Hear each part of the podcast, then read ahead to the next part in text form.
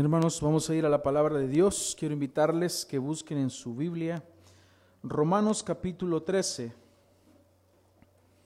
Vamos a estar nuevamente en Romanos.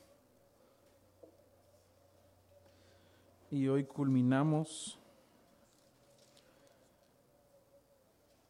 este capítulo.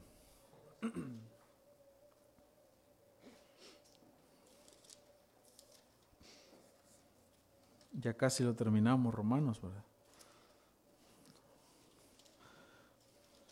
Faltan como dos años ya. Yo creo que este año no podemos terminarlo. ¿Ya lo tienen, hermanos? Bien, vamos a leer desde el 11 al 14. Dice, y hacer todo esto conociendo el tiempo que ya es hora de despertaros del sueño porque ahora la salvación está más cerca de nosotros que cuando creímos. La noche está muy avanzada y el día está cerca, por tanto, desechemos las obras de las tinieblas y vistámonos con las armas de la luz. Andemos decentemente como de día, no en orgías y borracheras, no en promiscuidad sexual y lujurias, no en pleitos y envidias antes bien vestidos del Señor Jesucristo, y no penséis en proveer para las lujurias de la carne. Oremos, hermanos. Amado Señor, venimos hoy delante de ti, te damos las gracias por este día precioso que nos regalas, te agradecemos, Señor, por tu misericordia que se ha mostrado a nosotros y no nos has pagado conforme a nuestras transgresiones, conforme a nuestro pecado, sino que lo que hemos recibido de ti ha sido gracia y misericordia. Por lo tanto, ahora, Señor, te glorificamos y te exaltamos y te damos toda la adoración a ti, toda la gloria, te la llevas tú porque solamente tú eres digno. Y hoy venimos delante de ti, Señor, y abrimos tu palabra con el deseo de recibir este alimento espiritual porque no solo de pan vivirá el hombre, sino de toda palabra que sale de la boca de Dios. Hoy te rogamos que nos hables, que transformes nuestra mente, que nuestra mente se adapte a tu palabra y que no nos adaptemos a este mundo, sino a tu palabra. Gracias te damos, Señor, por este momento y porque nos permites que abramos la Biblia que nos reunamos hoy, que tengamos comunión, que podamos partir el pan y participar de la mesa del Señor. Gracias, Padre, por tu misericordia y tu bondad. Guíame para que pueda exponer la verdad, que no la adultere, que no la altere, que no le quite y que no le añada. Gracias, Señor, por tu verdad. Amén. Bien, ya nos encontramos entonces en la última sección de este capítulo, del capítulo 13, donde desde el capítulo 12 el apóstol Pablo ha hablado acerca de los deberes del cristiano, la forma de vivir para con Dios, para con la iglesia, para con los que nos rodean, para con las autoridades. Y hace dos semanas hablábamos que teníamos un deber una deuda, que era la deuda del amor, que esta es una deuda constante, que nunca la terminamos de pagar, que finalmente es algo que debemos cumplir para con nuestros semejantes, aquellos que Dios pone en nuestro camino. Y pensemos en esto, cuando Dios nos lleva a un lugar y conocemos a personas, nosotros tenemos ahí el privilegio y la oportunidad de hablarles de Cristo. No llegamos a un lugar por casualidad. Todo está dentro del plan de Dios. No llegamos a cualquier trabajo, no tomamos un proyecto, no tomamos un negocio, no hacemos algo sin que eso esté finalmente dentro del propósito de Dios, porque nada puede salir de las manos de Dios. Así que tenemos una deuda para con aquellas personas que Dios pone en nuestro camino, para bendecirles, para tener misericordia, para mostrarles el Evangelio. Esto es lo que ha venido hablando el apóstol Pablo, que la forma correcta de vivir y de cumplir todo lo anterior es en amor. Por lo tanto, va a cerrar este, esta sección haciendo un llamado de alerta. Por eso el título de este sermón es Es hora de despertar. Es hora de despertar. Por eso dice el versículo 11, y esto, y esta, esta es una, una palabra que enlaza todo lo anterior, y esto, una forma de unir, una conjunción, dice, y esto, es decir, todo lo anterior, todo lo que ya hemos hablado, todo lo que hemos visto, dice, conociendo el tiempo, conociendo el tiempo, que ya es hora de levantarnos, es hora de despertar. Por eso, esta es una, una sección, una parte dentro de este capítulo que nos hace un llamado de atención, a, estar alerta, a despertar. Y vamos a ver por qué. Eso es lo que se mira en esta sección. En esta sección se consolida el pensamiento práctico del apóstol Pablo y hace un llamado a una vida digna del Evangelio. Si tú eres un creyente, si tú eres un hijo de Dios, tú no puedes vivir según tus propios estándares, según tus propios parámetros, sino según la palabra de Dios. En esta sección, el apóstol Pablo basa su pensamiento en una esperanza escatológica. Veamos, ¿cuál es la esperanza escatológica del creyente? ¿Qué es lo que viene? La venida de Cristo o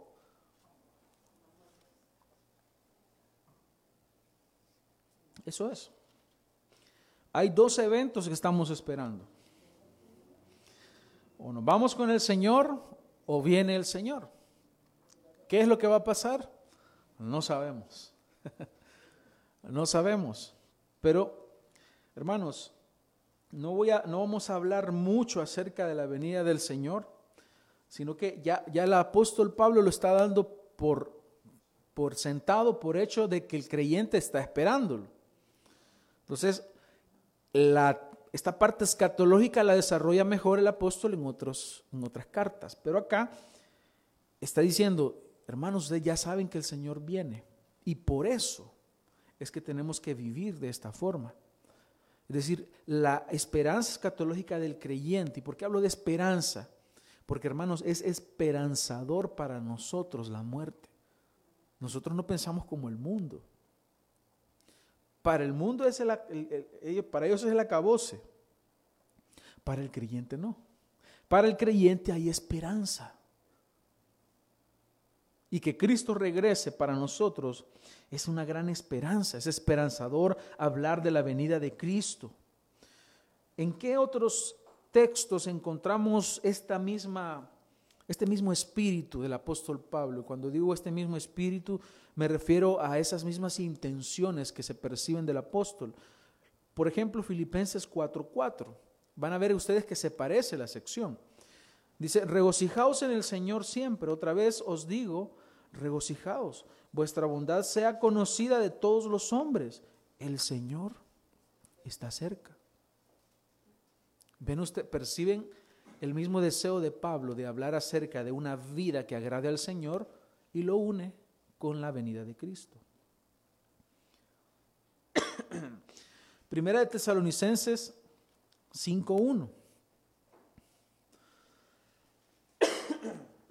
Dice, ahora bien, hermanos, con respecto a los tiempos y a las épocas, no tenéis necesidad de que os escriba nada, pues vosotros mismos sabéis perfectamente que el día del Señor vendrá así como un ladrón en la noche, que cuando estén diciendo paz y seguridad, entonces la destrucción vendrá sobre ellos repentinamente, como dolores de parto a una mujer que está encinta y no escaparán.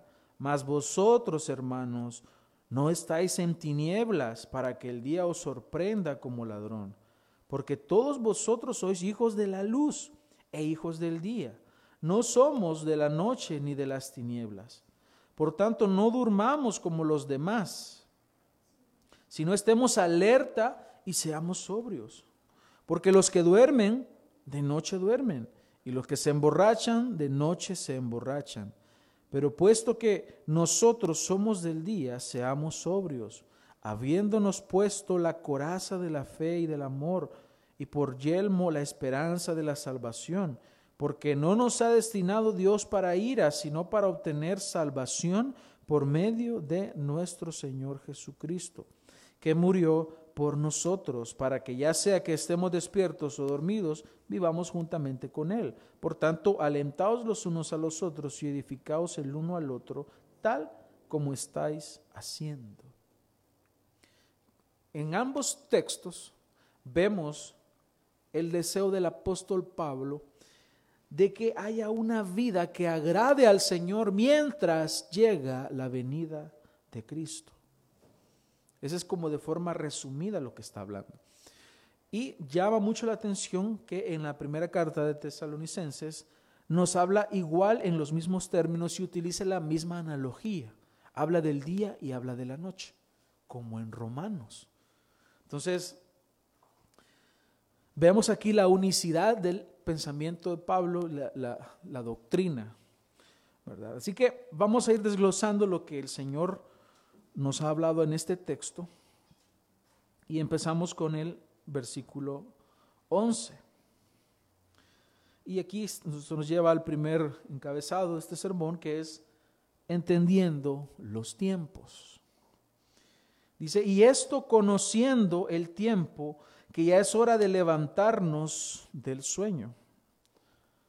Así nos dice la versión Reina Valera. Biblia de las Américas dice, y hacer todo esto.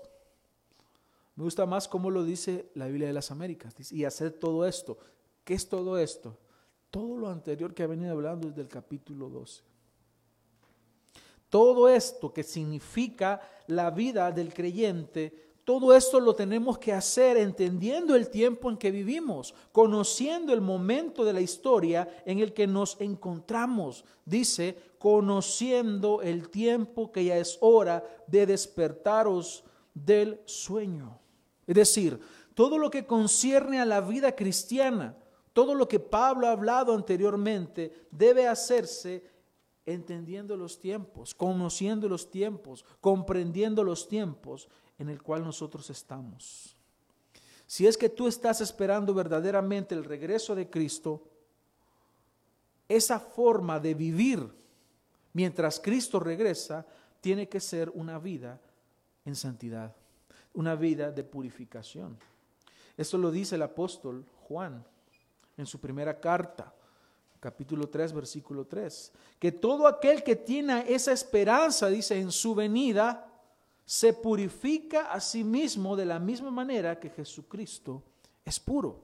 Es decir, si nosotros vamos a hablar acerca de la venida de Cristo, lo que tiene que resultar de eso es una vida de entrega, una vida de purificación, una vida de santidad, una vida que nos, nos lleve a glorificar a Dios.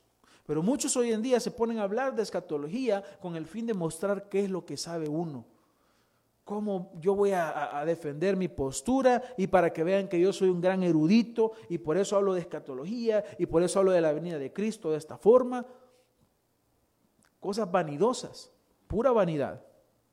Pero el apóstol dice, si tú tienes esta esperanza de que Cristo va a regresar un día, entonces el que tiene esta esperanza lo que hace es que se purifica. Ese es el sentido bíblico. Lastimosamente, hermanos, y va, a sonar eh, como repetitivo, en este tiempo que vivimos, la gente o el creyente no entiende el tiempo en que vivimos. La gente está pensando en su mejor vida ahora. La gente está pensando en cumplir sus sueños. La gente está pensando, ya cuando digo la gente, específicamente yo no estoy hablando del mundo, el mundo está perdido, el mundo está muerto. Hablo de aquel que dice que es creyente. Hablo de aquel que va a una iglesia y dice yo creo en Jesucristo, pero la pregunta es, ¿verdaderamente crees en Jesucristo? ¿Verdaderamente has creído en el Señor ¿Has creído en el Dios de la Biblia o has creído en el invento de tu mente? Porque si tú no entiendes el momento en el que estás viviendo, tú no podrás vivir una vida que agrade al Señor. ¿Y cómo vemos eso? Pues muy sencillo. Hoy en día vemos a personas que dicen ser creyentes que no están comprometidos con la verdad del Evangelio. Sus convicciones están vendidas o están entregadas por completo a una ideología, a un programa político eh, fuera del reino de Dios, a cualquier idea, a sí mismos, a cualquier otra cosa, pero separados de Dios. Sus convicciones están comprometidas a otras cosas y no a la palabra de Dios. Se mira eso en su forma de vivir. Se mira eso en la ambigüedad de sus expresiones. Se mira eso cuando toleran y aceptan lo que el mundo promueve, pero no son fieles en sostener la verdad. Ahora es más cuestionable para ellos. ¿Será que quizás verdad que los, el matrimonio homosexual, quizás Dios lo mira bien, si de todas maneras es matrimonio y honroso es el matrimonio, dice? Ya empiezan a cuestionar la verdad y son más leales a, a lo que el mundo dice, pero no a lo que la verdad del Evangelio dice. Y esto, hermanos, se está viendo hoy en día de forma despiadada y cruel en todo lo que viene a Estados Unidos y Canadá para Latinoamérica. Porque allá es donde se está ahora viendo cómo iglesias o llamadas iglesias se han comprometido con esta agenda que se ha introducido y ahora vemos ya que, por ejemplo, la conferencia bautista del, sur tiene que expulsar a algunas iglesias porque ya están tolerando y aceptando matrimonios homosexuales. Y ya los van a empezar a casar. ¿A dónde está el compromiso entonces? ¿En la verdad o en los movimientos políticos que hay hoy en día? Porque hay un movimiento político detrás de todo esto también. Están más comprometidos entonces con el sistema antivalores del mundo que con la verdad de la Biblia. Hermanos, entendamos el tiempo en el que estamos. Para el creyente esto solamente tiene un nombre y es santificación. Despertar significa santificarme. Entender el tiempo en el que estoy significa santificarme. ¿Por qué? porque el mundo no se va a detener. El mundo seguirá en oscuridad, el mundo seguirá haciendo lo suyo. El mundo te amará a ti cuando tú enseñes, creas y vivas lo que el mundo hace. ¿Por qué? Porque entonces eres del mundo. El mundo ama lo suyo. La labor de la iglesia es pararse firme, es ser una luz, es ser sal. Estamos viviendo tiempos oscuros, tiempos de oscuridad, tiempos de hostilidad. Por eso leía yo un artículo, no recuerdo el, nombre del autor, pero decía, ha llegado el fin del cristianismo cultural. ¿Por qué? Steve Lawson era quien escribía. ¿Por qué? Porque el cristianismo cultural es la falsa enseñanza del Evangelio que se ha vivido en nuestros países latinoamericanos mayormente y, también en Estados Unidos. Es aquella idea de que yo voy a la iglesia el día domingo, yo me congrego y yo doy mi diezmo, dice la gente, doy mis ofrendas y ahí me pongo la corbata ¿verdad? el día domingo y ahí sirvo. Y ya, se acabó, ese es su cristianismo. Es algo más cultural. Sí, todos somos creyentes, sí, creemos en el Señor, pero su vida es totalmente alejada de Dios. Y ha llegado el fin de eso. ¿Por qué?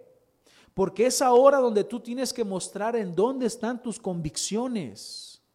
El Señor dice, yo he venido a traer la espada. El Señor dice, lo voy a poner en desacuerdo con su familia. El padre contra el hijo, el hijo contra el padre. La nuera contra la suegra. Casi siempre. Pero ¿qué significa esto, hermanos? Que va a haber una lucha. Y no, no es porque es algo nuevo, es que siempre ha estado. Lo que pasa es que el cristiano ha estado dormido. Y por eso el apóstol habla de esta forma. Es hora de levantarnos del sueño. Cristiano, despierta. Cristiano, levántate del sueño. Yo me atrevo a pensar, hermanos, que había cierta, si el, apóstol Pablo lo está diciendo, aunque lo puede decir de una, como una advertencia, pero pareciera ser que habían ciertos, ciertas libertades pecaminosas que ellos estaban teniendo, por eso que menciona ciertos pecados también. Y en el contexto de los romanos en el cual ellos se encontraban, obviamente estaban expuestos a ese tipo de pecados. Y aquí la idea del apóstol Pablo es despierta cristiano, no te duermas. Y ahí el mundo va buscando que tú te duermas, que todo está bien, todo está bien. Mira, quédate callado, yo voy a promover esto, pero tú no digas nada y todo va a estar bien, nos vamos a llevar bien. Ahí vemos movimientos ecuménicos. ¿Cómo es posible que alguien que se llame creyente, que se llame cristiano, que supuestamente cree en la Biblia, va a tolerar o va a tener comunión con las tinieblas donde se promueve salvación por obras, donde se pisotea la gracia de Dios, donde se promueve el pecado. ¿Cómo es posible? Solo nos queda una respuesta. Son lo mismo. Porque ¿qué comunión tiene la luz con las tinieblas? No hay absolutamente nada, hermanos. Por eso, hermanos, es que el apóstol Pablo nos dice que entendamos los tiempos, entiende los tiempos en los que estás, conoce el tiempo. Hermanos, nosotros no vemos las noticias de una forma sensacionalista, porque lo que, cuando ves las noticias mira que el mundo está haciendo lo mismo que el mundo ha hecho siempre. No, nosotros no lo vemos así como, ah, mira, esto es lo que está pasando en Israel, ah, atacaron a Israel, entonces ya viene, ya viene el anticristo. Hermanos, el anticristo siempre ha estado ahí. ¿Ustedes creen que no son anticristos todos aquellos que se oponen a la verdad? ¿No ha habido acaso oposición a la verdad siempre? Porque el mundo siempre estará en oposición con la verdad. Siempre. Por eso la pregunta, hermanos, es, ¿entiendes los tiempos que estás viviendo? ¿Te das cuenta de lo que está sucediendo a tu alrededor? Por eso a veces es, bien un poco contradictorio cuando personas llegan y, preguntan, mire, ¿y por qué será que, que esta persona actúa así? Pues se actúa así porque es un hijo del diablo, porque no es hijo de la luz. Actúa así porque no ha nacido de nuevo. ¿Entiendes los tiempos? ¿Por qué es que sucede esto en el mundo? ¿Cómo es posible que a través de un gobierno se promueva matrimonios homosexuales o se promueva aún la pedofilia? ¿Sabe lo que está? No si ustedes han seguido eh, la noticia de lo que está pasando en Estados Unidos. Hay una persona, hay un, hombre que se viste de mujer, que ha sido nombrado por la administración de Joe Biden para promover la ideología de género y parte de esa promoción, y, y esto es, es duro hermanos, es asqueroso, parte de esa promoción que este hombre está haciendo aunque él se, viste de mujer y se llama como mujer, pero es un hombre biológicamente, es hombre, parte de esta agenda es promover que a los niños se les hagan operaciones para que ellos se, se cambien el sexo, que hayan amputaciones, para que ahí él decida si le gusta ser niña, en el caso del, o niño, ¿verdad? Desde la infancia. Y esto se está haciendo desde una palestra política, con el poder que Dios le ha dado al gobierno. No crean también que eso va a quedar impune, porque toda injusticia va a ser castigada. Y Dios le ha dado al gobierno, a cualquier gobierno de cualquier país, le ha dado funciones claras y definidas. Cuando hacen otra cosa, Dios va a castigar. Pero ¿se dan cuenta ustedes el tiempo en el que estamos? ¿Se dan cuenta entonces que aquellos que quieren tener hijos van a tener que estar más preparados para enseñarle a sus hijos la palabra de Dios por encima de lo que los gobiernos quieren enseñarle en las escuelas a los niños. Se dan cuenta que todo lo que Dios ha instituido, por ejemplo, la familia, la autoridad en el hogar, la forma de educar a los hijos, todo eso está siendo atacado por el mundo. Por eso debes entender el tiempo en el que estás y tienes que despertar. Hermanos, despertemos. Hermanos, es tiempo de despertar. No es tiempo para estar dormidos. No es tiempo, veamos el tiempo en el que en el que nosotros estamos, no es tiempo para dormirnos en los laureles. Pablo está haciendo un llamado a la responsabilidad de darnos cuenta en qué momento de la historia nos encontramos. Es el último tiempo son los tiempos finales, es el tiempo postrero, es el último siglo, así se llamó, así se inauguró esto. ¿Quieres buscar Hechos capítulo 2?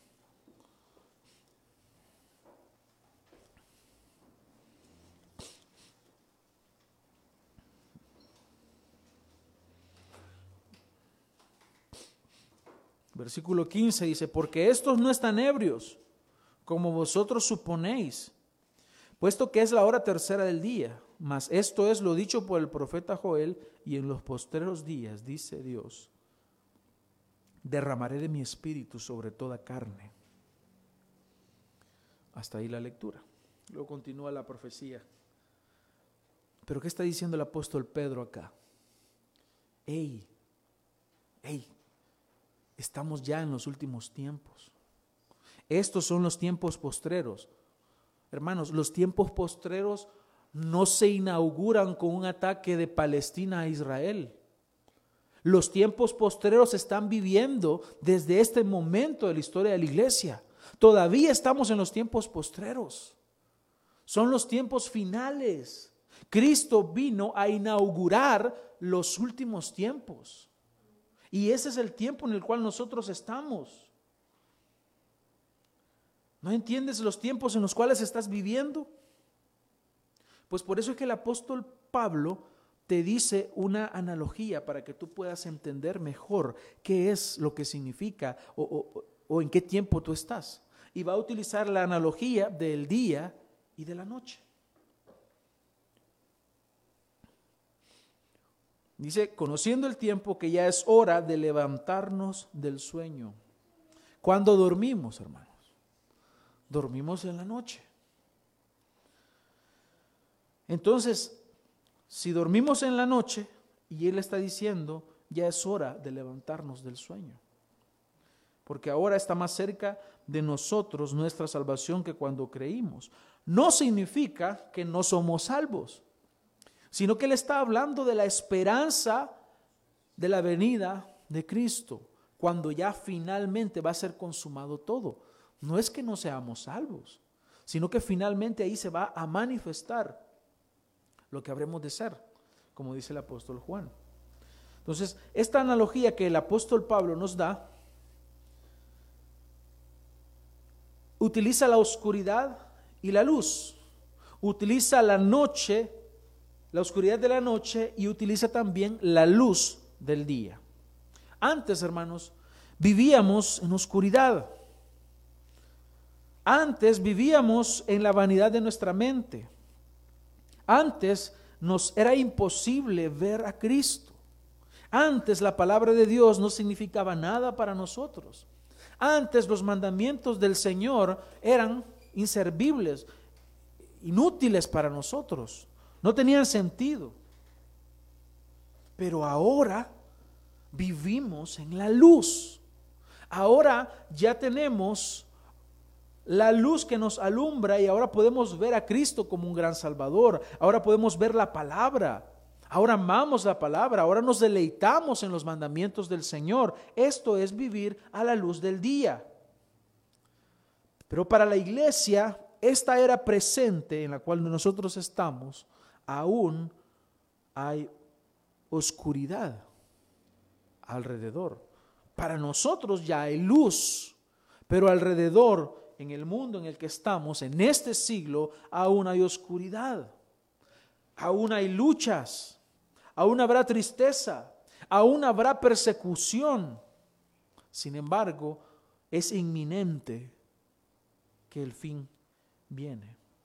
Cuando hablamos de la inminencia, cuando hablamos del juicio inminente o que hay un fin inminente, significa que va a suceder, quiérase o no. Va a suceder. Por eso, hermanos, es que es hora de despertarnos del sueño. Y la idea que el apóstol Pablo está diciendo es, la noche ya está avanzada. Es decir, ya va a amanecer. Ya va a amanecer. Como cuando usted se levanta a las cuatro y media, cinco de la mañana, y ya va rayando, ¿verdad? El alba. Ya vemos ahí que el sol ya va a salir. Así estamos ahorita, esa es la analogía que el apóstol está escribiendo, está describiendo. ¿Por qué? Porque posteriormente la luz llegará a establecerse por completo cuando el sol sale. ¿Cuándo hay más luz en el día? A mediodía. La luz empieza y el sol empieza a subir y empieza a subir hasta que está en el punto de que es, decimos la luz de mediodía, es cuando el sol brilla en su totalidad, la más mayor luz que puede haber. Entonces, en la analogía del apóstol, dormir equivale a participar de las obras de la oscuridad. Vamos a buscar Efesios 5:11.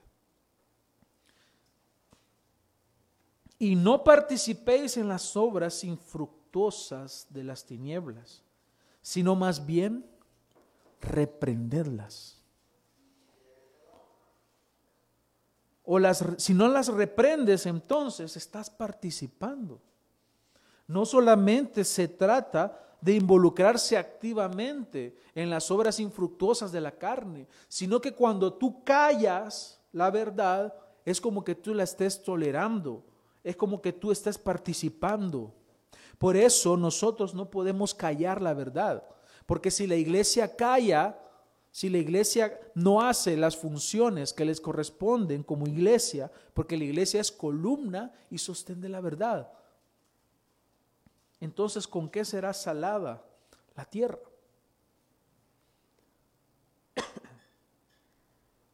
Eso tiene que ver con Lucas 11:23. El que no es conmigo, contra mí es. Y el que conmigo no recoge, desparrama. Hermanos, estar dormido significa entonces participar de las obras infructuosas de las tinieblas. Por eso también la Biblia utiliza esta analogía para darnos a entender la obra del mundo. Es tiniebla, es oscuridad. ¿Por qué? Porque Dios es luz. Los cristianos, decir los que verdaderamente estamos en Cristo, pertenecemos a un nuevo día ya para nosotros, Cristo nos ha alumbrado. Él ha abierto nuestros ojos. Él nos ha dado vida. Nos ha dado luz y ha abierto nuestro entendimiento.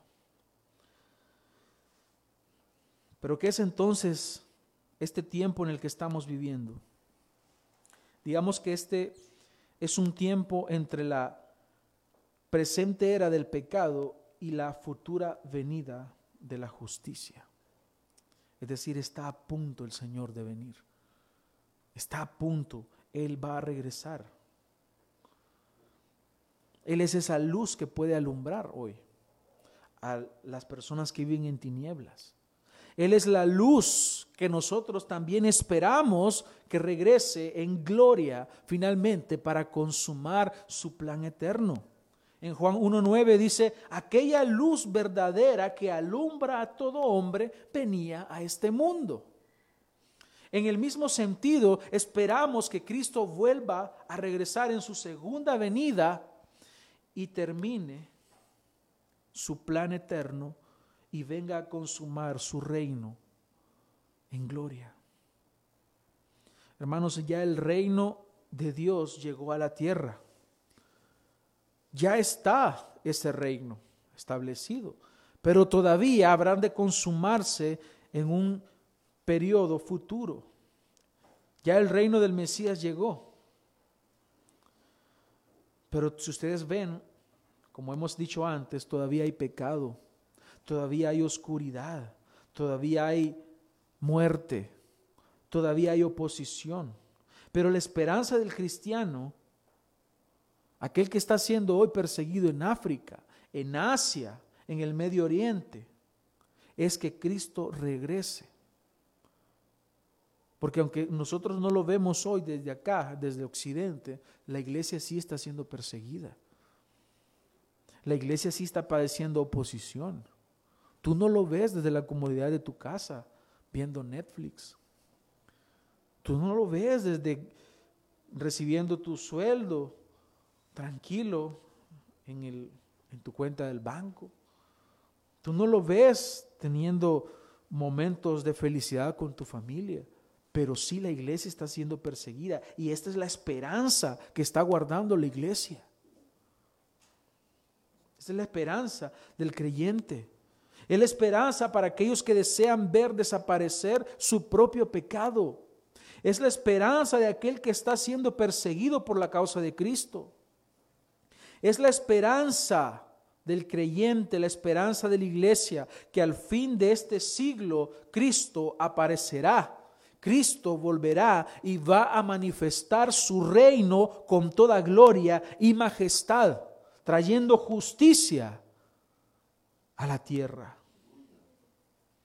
Por eso Isaías 60, 1 al 3 dice, levántate, resplandece, porque ha venido tu luz y la gloria del Señor ha nacido sobre ti, porque aquí que tinieblas cubrirán la tierra y oscuridad las naciones, mas sobre ti amanecerá el Señor y sobre ti será vista su gloria y andarán las naciones a tu luz y los reyes al resplandor de tu nacimiento, hablando acerca de Cristo. Así como Cristo ya apareció en nuestra vida y nos ha iluminado, así también, de forma general, va a aparecer por segunda vez para traer luz en medio de estas tinieblas en las cuales estamos. Porque todavía estamos, hermanos, en el valle de sombra y de muerte. Hermanos, el valle de sombra y de muerte no es que me estén llamando para cobrarme. El valle de sombra y de muerte no es porque mi familia ya no me quiere. Ese no es el valle de sombra y de muerte. El valle de sombra y de muerte es la oposición de este mundo. Es lo que el mundo está haciendo por opacar la luz de la iglesia.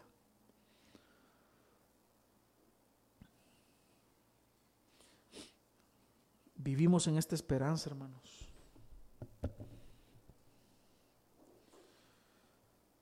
Cuando tú has venido a los pies del Señor, cuando tú has creído, el Señor te ha dejado en este mundo.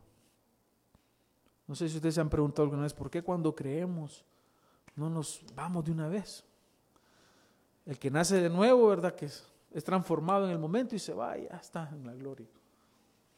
Tienes todavía trabajo que hacer aquí. Tienes una vida que vivir para Cristo. Tienes que cumplir una gran comisión.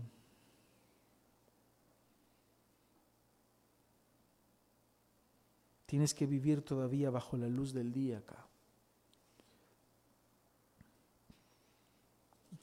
Para el creyente eso se llama santificación. Y santificación, hermanos, no es ser perfecto, no es impecabilidad, es apartarse, es dedicarse, es consagrarse al Señor, es entender que tú estás muerto. Con Cristo estoy juntamente crucificado. Ya no vivo yo, me morí. Pablo dice, yo estoy crucificado. Dígame, ¿para dónde se va a ir un crucificado? Me voy a bajar de, de la cruz porque voy a ir a hacer un viaje. Es imposible. Está muerto, no tiene derechos, no tiene nada. Está ahí crucificado. Y, y, Pablo dice, yo estoy así con Cristo. Ya no vivo yo, ya me morí. Se acabó Saulo de Tarso. Se acabó Pablo. Ahora lo que yo vivo, lo vivo en la fe del Hijo de Dios. Es una paradoja, hermanos. Estás muerto, pero al mismo tiempo vives. Porque el que quiera salvar su vida, la perderá. ¿Quieres tener vida? Entonces debes morir a ti. Mueres a ti mismo, pero resucitas para vida eterna. Así que el llamado es a vivir bajo la luz del día. Dice la noche, versículo 12, está avanzada, es decir, ya va a amanecer y está cerca el día. Desechemos pues las obras de las tinieblas y vistámonos las armas de la luz. ¿Qué significa entonces vivir bajo la luz del día? Significan dos cosas. Número uno, significa desechar las obras de las tinieblas. En el griego se utiliza acá la palabra que es despojarse, es desvestirse, quitarse la ropa, es despojarse. Por eso es que después dice, vistámonos. Entonces, hay dos implicaciones acá. Vivir bajo la luz del día significa quitarse la ropa de las tinieblas y vestirse con las armas de la luz. Por eso dice versículo 13. Y aquí en el 13 va a explicar lo que significa desechar las obras de las tinieblas y vestirse las armas de la luz. ¿Qué significa? Significa andemos como de día. ¿Cómo? Honestamente, no en glotonerías y borracheras, no en lujurias y lascivias, no en contiendas y envidia. Y la otra parte, parte que significa vestirse las armas de la luz es vestirse del Señor Jesucristo y no proveer para los deseos de la carne. ¿Cómo se traduce todo esto, hermanos? Dejar la vida pecaminosa y vestirte de Cristo. Vestirte de Cristo. Eso es vestirte las armas de la luz. Eso significa desechar las obras de las tinieblas. Aquí el apóstol Pablo está utilizando como ejemplo algunos pecados. Y como les decía al principio, probablemente estos pecados ellos estaban fallando y los estaban cometiendo. O probablemente lo dice de una forma de advertencia, porque esto era lo común en la antigua Roma. ¿Qué era lo común? Glotonerías, creo que grandes banquetes que hacían, donde comían y comían y luego iban a vomitar para después seguir comiendo, se emborrachaban había lujuria, lascivia, inmoralidad sexual de todo tipo. Y habían contiendas y envidia. Entonces esto puede ser, algunos comentaristas dicen que puede ser que este tipo de pecados lo estaban practicando algunos de ellos y otros dicen que era de una forma de advertirles, porque eso era lo común en el contexto en el cual ellos estaban. Así que Pablo hace, si ustedes se fijan acá, hace referencia a una voluntad. Es decir, que sí es posible para el creyente despojarse de todo esto. Porque dice, andemos decentemente. Si ustedes, se fijan, este es un mandamiento. Desechemos las obras de las tinieblas. Ese es un imperativo. Desecha. Hazlo a un lado, despójate de las ropas viejas y vístete con las armas de la luz. Y llama la atención que utiliza unas palabras dándonos a entender que hay una milicia, porque el Señor te hace parte del ejército de Él. Y es muy revelador, hermanos, entender esto porque nosotros venimos y somos parte del cuerpo de Cristo y no estamos ahí pasivos. No, el Señor te ha llamado para que trabajes. Y vuelvo y repito, como lo he dicho antes, no hay lugar para la reganería y holgazanería en el reino de Dios. Por eso el Señor te llama a una milicia, a un ejército, para que trabajes, porque estamos en guerra. Despertemos, estamos en guerra. El reino de las tinieblas sigue haciendo tu trabajo. su trabajo, perdón, sigue haciendo su trabajo. Por eso es que muchos creyentes están viviendo ahora como que no estuvieran, como que no han entendido el tiempo en el que están.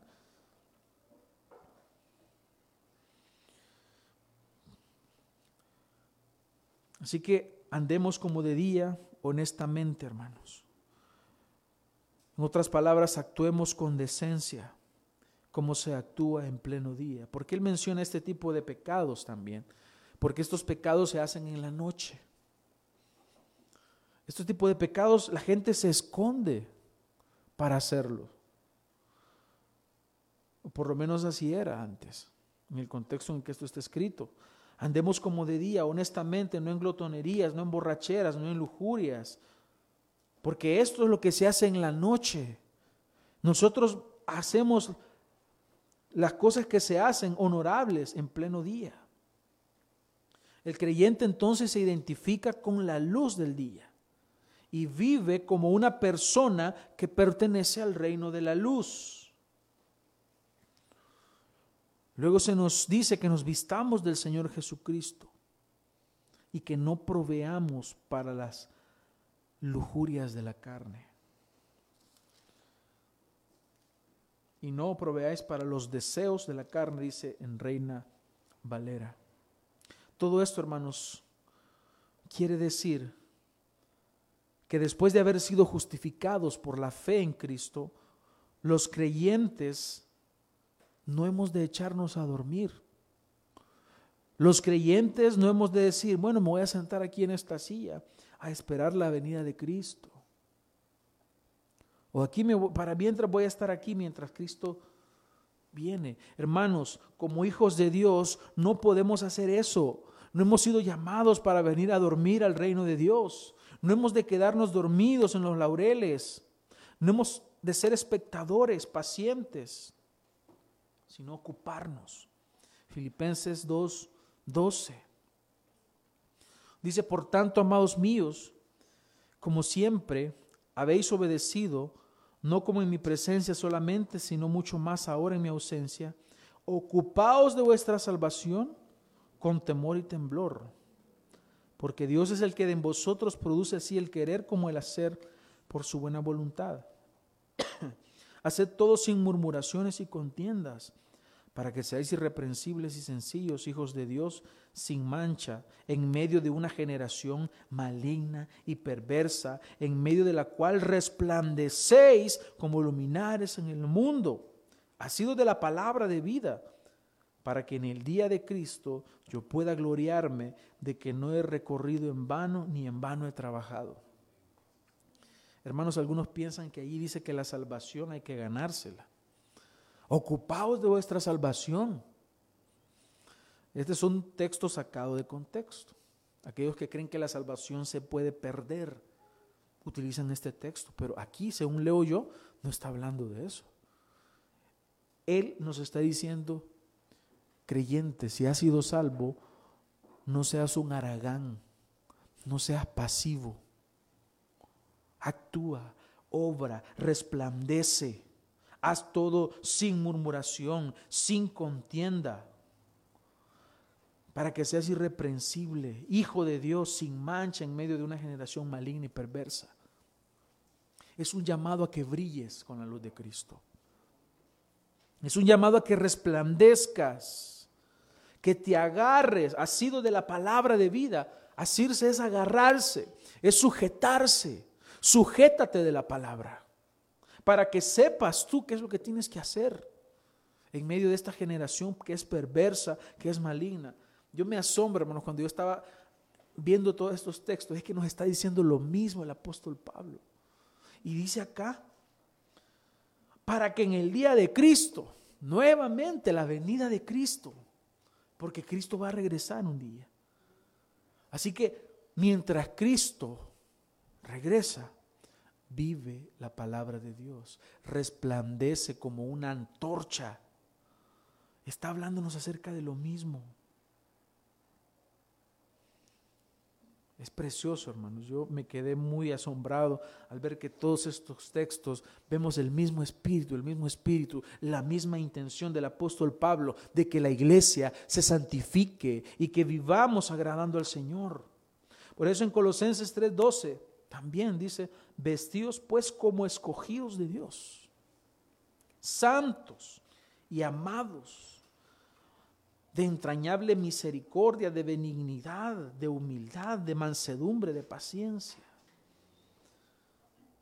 Porque aquel que ha creído en Cristo está vestido de Cristo. Galatas 3:27.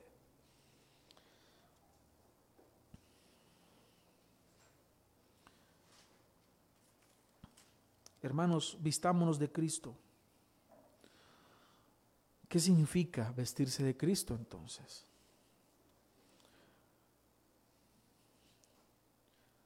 Vestirnos de Cristo, hermanos, es ser como Cristo. Es tener la mente de Cristo. Vamos al capítulo 12, versículo 1. Versículo 2 de Romanos. No os conforméis a este siglo sino transformaos por medio de la renovación de vuestro entendimiento, para que comprobéis cuál sea la buena voluntad de Dios, agradable y perfecta. De una forma espléndida, Él está cerrando de la misma forma que inicia esta sección, que nuestra mente tiene que estar adaptada a la palabra de Dios, no a este mundo. Vestirse de Cristo es llenarte de Cristo, es llenarte de su palabra, es agradarle a Él, es hacer lo que Él haría, es preguntarte qué haría el Señor o decirle al Señor, guíame para yo hacer tu voluntad. Vestirse de Cristo es hacer la voluntad de Dios. Y esta voluntad es agradable, es perfecta para Él. Probablemente no sea para ti, pero no importa que no sea agradable para ti. Lo que importa es que sea agradable para el Señor. Vestirnos de Cristo significa poner nuestra fe, nuestra confianza, nuestra esperanza en el Señor. Creer lo que Él dice de sí mismo y creer lo que dice de mí. Significa no proveer, no aprovisionar para las obras de la carne. No luchar por hacer el pecado. Debo de luchar por no hacer el pecado. Debo de dejar una vida de oscuridad para andar en la luz.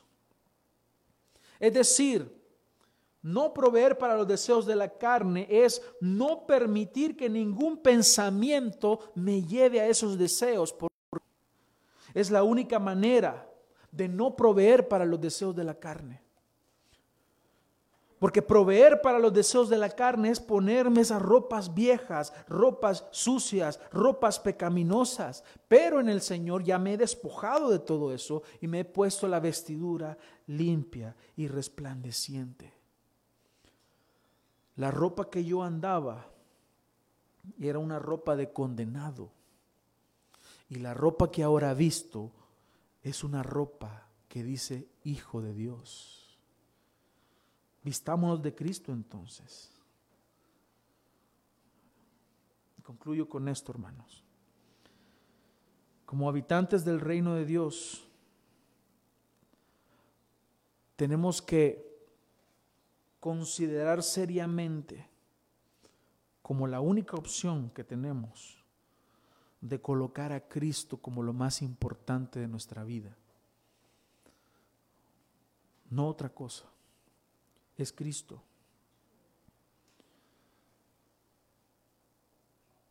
Y emprender la tarea más importante que yo puedo hacer. Y es hacer la voluntad de Dios. Cristo es lo más importante. Y obedecerle y cumplir su voluntad es la mayor tarea que yo tengo. Vestirme de Cristo es despertar a la luz del día, es actuar en santidad, es vivir bajo la voluntad de Dios. Así que hermanos, el llamado está hecho. Despertemos, despertemos, no durmamos, andemos como de día, no como de noche. En otras palabras, hagamos la voluntad del Señor. David Livingstone dijo, prefiero estar en África cumpliendo la voluntad de Dios que sentado en el trono de Inglaterra, apartado de ella. Oremos. Gracias te doy, Señor, por este momento precioso que nos has dado en tu palabra. Poder meditar, Señor, en tu palabra y aprender de ti nos llena de mucho gozo. Yo te ruego, Señor, que transformes nuestra mente, que nos adaptemos y nos amoldemos a tu palabra. Guíanos, Señor. Te lo suplico. Ayúdanos a hacer tu voluntad, porque no tenemos otra tarea más importante que esta. Ayúdanos, Padre. Te lo suplico, te lo ruego. Ayúdanos, por favor. Ayúdanos a vivir, Señor, como de día y no como de noche. Que entendamos, Señor, que la noche ya está avanzada y es tiempo de despertar. Ayúdanos a entender el tiempo en el que estamos. Te lo suplico, te lo ruego. Ayúdanos a cumplir tu voluntad y agradarte en todas las áreas de nuestra vida podamos entender que estamos crucificados, que ya no vivimos para este mundo, que ya no vivimos para nosotros mismos, sino que vivimos para ti y vivimos en la fe. Gracias por este tiempo. En tu nombre oramos.